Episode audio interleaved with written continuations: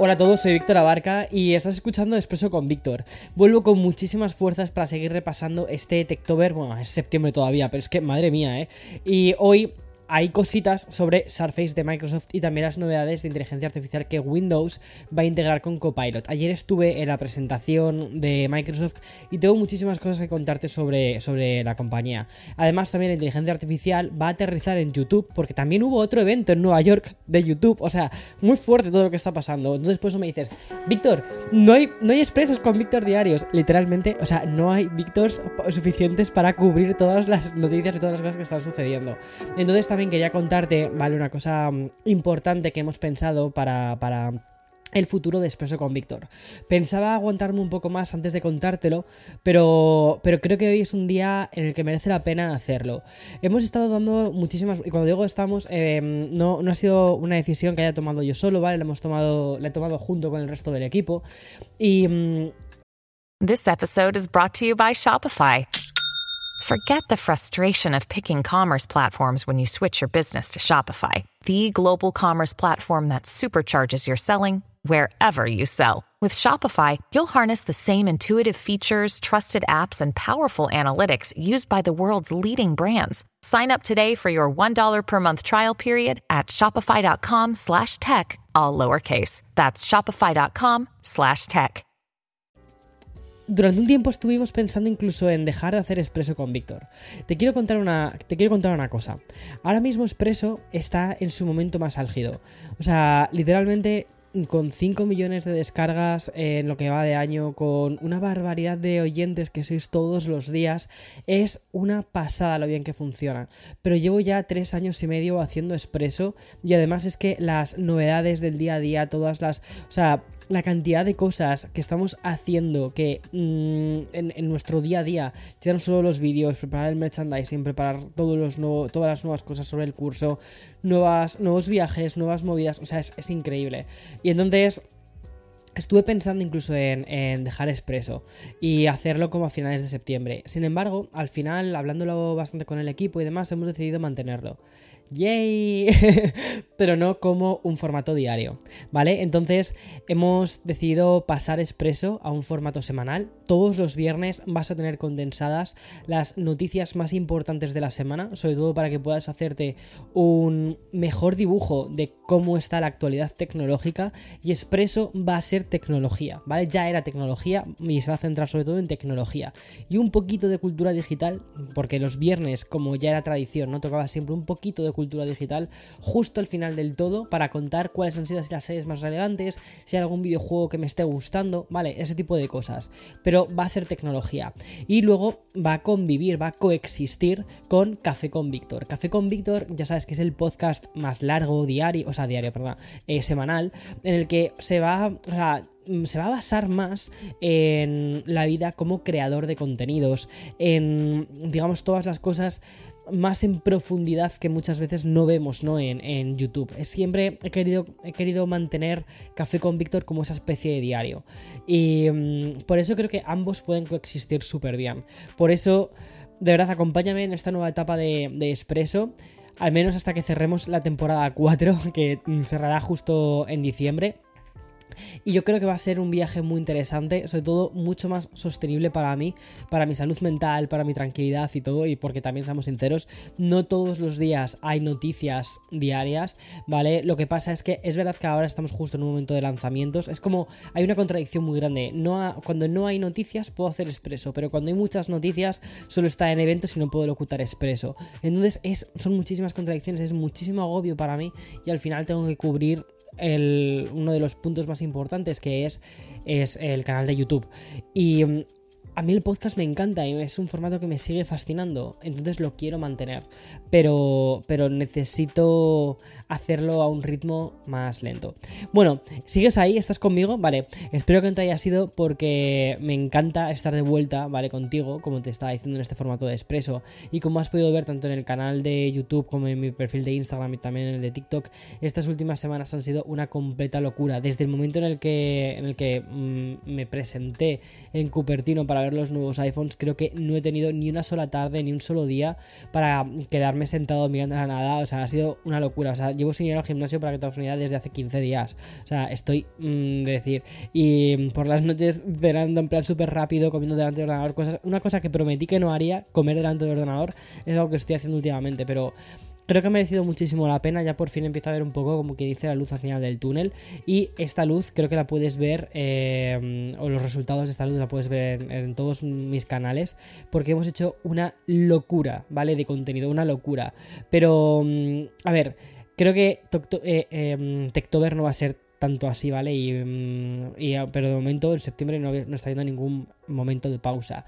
Ya ayer ya estaba de nuevo otra vez en el evento de Microsoft ha sido el evento de hardware de otoño de Microsoft, aunque también tuvo bastantes cosas relacionadas con la inteligencia artificial. Por, bueno, más bien fue un evento, sí, sí, sí, justo, tengo que decir que fue un evento de inteligencia artificial en el que hubo un poco de hardware, ¿vale? Y ya sabes que la inteligencia artificial es una de las grandes apuestas de Microsoft en los últimos años. Y es que ayer el evento también sirvió para anunciar que la próxima actualización de Windows 11, que llegará el 26 de septiembre, va a servir para añadir Copilot, al sistema operativo. Por si acaso no has seguido el último de Windows relacionado con el tema de la inteligencia artificial, te lo voy a resumir muy rápidamente es que Copilot es un asistente de inteligencia artificial que va a funcionar muy a la manera de lo que ya podemos hacer en Bing, ¿vale? Es decir, es una herramienta impulsada por ChatGPT, va a ir más allá del chat conversacional y los resultados de búsqueda.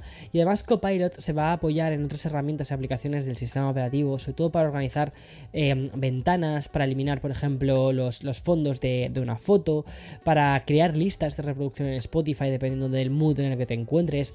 Bueno, por ejemplo, ¿vale? Si necesitas saber información de un vuelo, pues Copilot en la demo que nos pusieron va a ser capaz de sincronizarse con los SMS de tu, teléfono y extraer la información de, de, los SMS en caso de que tengas ahí, por ejemplo, los vuelos. O también va a ser capaz de conectarse a mail y extraer de, la de, extraer de ahí la información, ¿no? Eh, de lo típico de la confirmación del vuelo que te suele mandar la compañía. Vas a poder activarlo por, por voz o tan solo con un par de clics y tú decides hasta dónde quieres que entre Copilot de eh, rastrear y mirar las cosas. Además, a partir del día 1 de noviembre, este Copilot pues también va a llegar a la suite de Microsoft 365 y eso sí, va a ser de pago, va a ser de 30 euros al mes más, pero te va a permitir resumir reuniones, priorizar tareas o incluso redactar correos que emiten tu, tu estilo de escritura. O sea, eso me parece una locura, lo de que imiten tu rollo, ¿sabes? Cómo escribes. Y aunque más adelante te voy a hablar de DALI, tengo que contarte antes que va a haber mejoras en Bing em, Image Creator, que es la herramienta que ahora va a utilizar DALI 3, sobre todo para integrar imágenes a través de inteligencia, de inteligencia artificial. Tú vas a poder ponerle los prompts que tú quieras y te, vas, te va a dar resultados muy reales. Y ya por último, ¿vale? también quiero contarte que el buscador de Bing va a priorizar los resultados de búsqueda según el historial del chat que hayas tenido. Además de las novedades más software de inteligencia artificial, el evento de Microsoft sirvió para presentar algunos nuevos modelos de los Surface. Y mm, de todos, sin duda el que más me ha llamado la atención va a ser el que te voy a hablar justo hoy, del que además voy a titular así el, episodio de hoy. Y es que el nuevo Surface Laptop Studio 2 ha sido equipado con un procesador Intel Core i7 de la generación 13 y los gráficos vienen además de la mano de Nvidia y lo hacen, lo hacen muy bien. Llevan una GeForce RTX 4060, eh, lo que significa un rendimiento muy potente que creo que mm, podría, bueno, hicieron una demo en el escenario compitiendo con un MacBook Pro M2 Max a la hora de renderizar una, imagen en 3D. De hecho, ¿vale? Eh, me pareció muy curioso cómo lo mostraron, porque es como, mira, aquí está en directo. Y lo que tardó, por ejemplo, mira, el Surface Laptop Studio 2 tardó 37 segundos en renderizar la imagen y el MacBook tardó 1 minuto 12 segundos en hacerlo. Todos estos test quiero probarlos, ¿vale? Quiero hacer estas cosas, porque me parece muy interesante, porque son al final herramientas para creadores.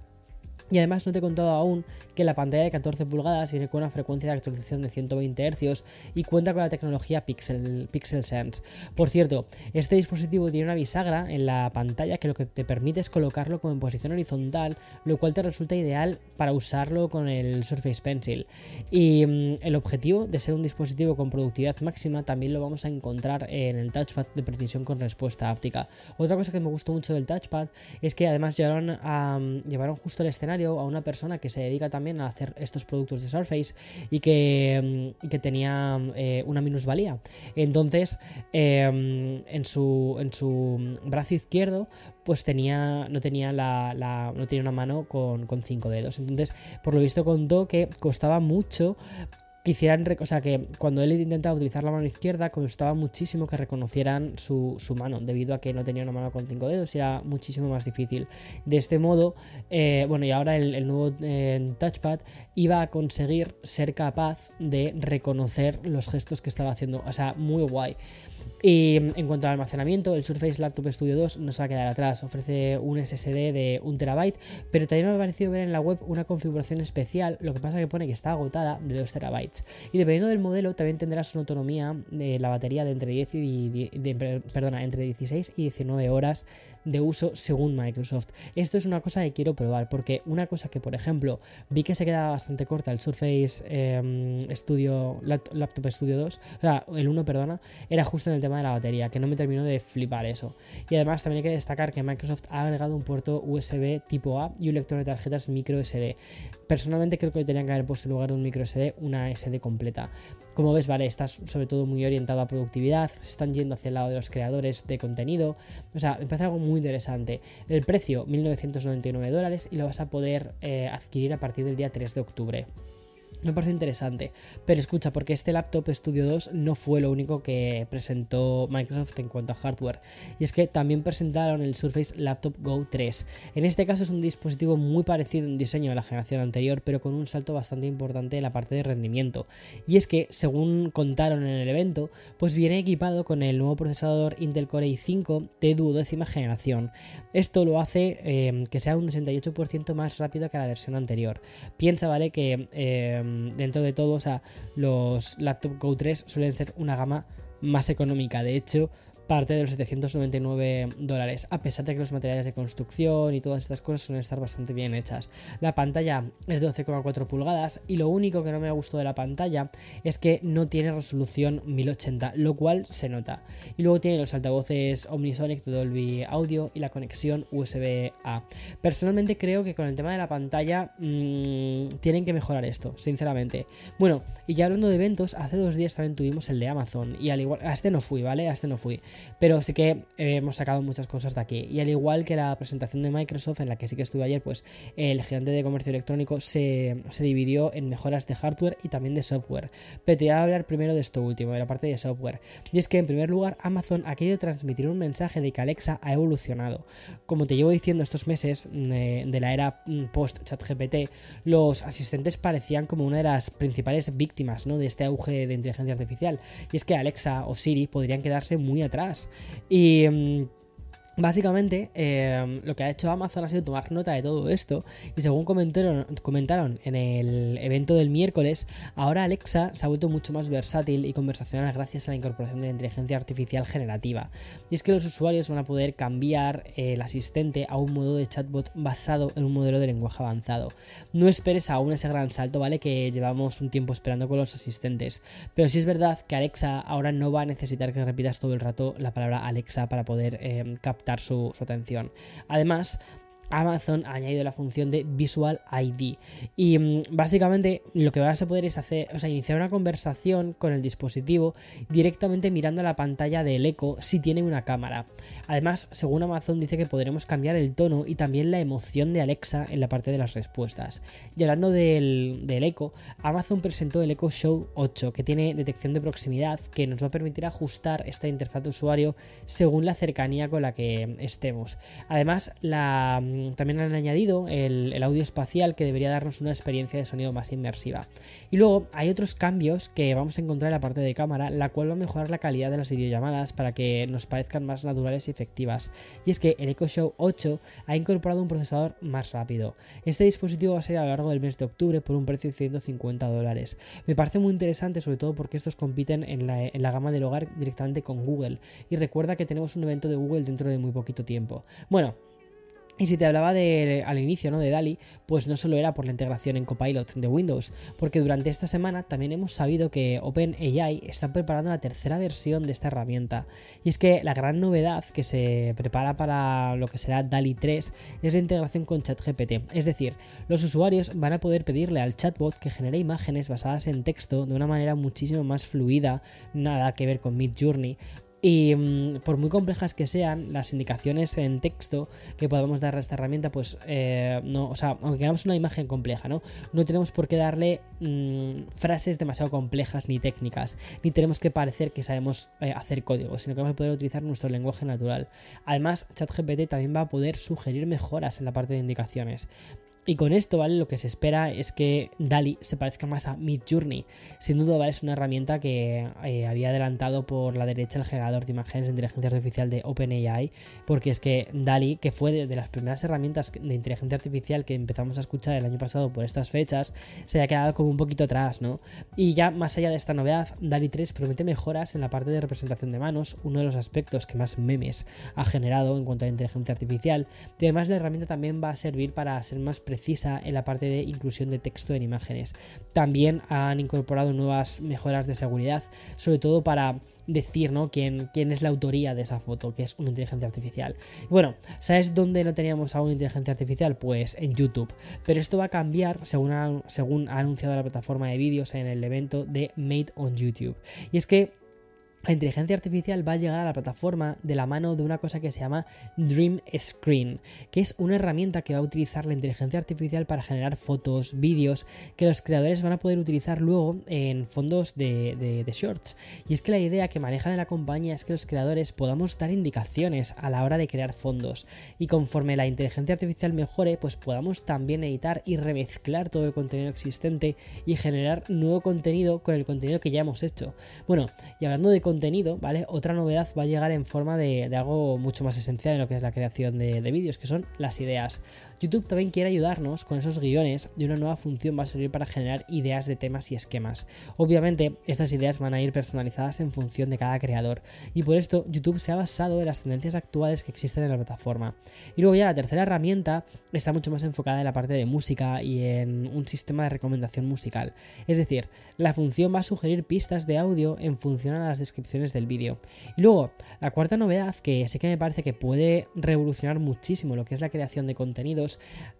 eh, ya, no, o sea, ya no solo te verás en, YouTube en, en, particular, sino a nivel general, me estoy refiriendo al doblaje mediante la inteligencia artificial. Bueno, todos esos memes que has visto por redes sociales estos últimos días, pues no solo son el primer paso de algo flojo de lo que la inteligencia artificial podría hacer dentro de muy poco. Esos vídeos doblados a otros idiomas con voces que parecen la del autor de turno, pues van a dar paso a una verdadera herramienta que va a permitir a los creadores traducir sus vídeos y de este modo alcanzar una herramienta global. Ya no habrá límites por el lenguaje, lo cual me parece que es una idea brutal y que de hecho nosotros estábamos ya experimentando, o sea, estábamos trabajando con, con IA de, voz. De hecho, me había hecho ya un modelo de mi voz con una, con una IA, pero eh, no me terminaba de flipar. Lo único y eso sí que me parece bastante curioso, es que estos vídeos, eh, o sea, esta inteligencia artificial va a empezar primero en inglés y después, o sea, del inglés a otros idiomas, no del español al inglés y luego a otros idiomas. O sea, vamos a ir poquito a poquito. Yo creo que para esto todavía falta un año como poco, para que el español esté ahí, ¿sabes? Bueno, y ya vamos a acabar con algo que no sé si has echado de menos estos días o simplemente es un regreso a tu peor pesadilla.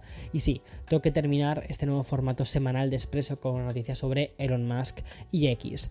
Aunque igual debería asegurarme que estas semanas no haya vuelto a cambiar el nombre porque ya no lo sé.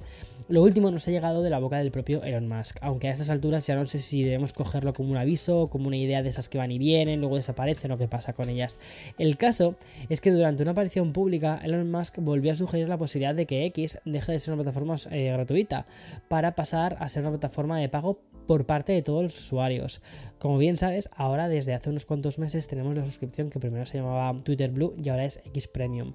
Y mm, según muchos informes, el número de suscriptores que pagan por las funciones extra no llegaría ni al millón de usuarios. Y con este, con este telón de fondo y que necesitan dinero, pues quieren utilizar la excusa de acabar con los bots para hacer esto. Elon Musk ha señalado que la idea de, poner un pequeño pago mensual acabaría con el problema de los bots en la plataforma. Que mm, no sé si sabe es que también creo que acabaría con la presencia de millones y millones de usuarios que no están dispuestos ni a pagar ni uno, ni dos, ni tres euros, que no van a pagar nada por la plataforma. En fin, hasta aquí mm, todas las noticias de la semana, iba a decir de hoy. Y te voy a decir mañana, como siempre, más y mejor, pero no. La semana que viene, como siempre, más y mejor. Y durante de la semana me escucharás, o me verás, mejor dicho, en YouTube. Que además estoy últimamente ahí súper pesado. Y nada, que disfrutes del fin de semana. Chao, chao.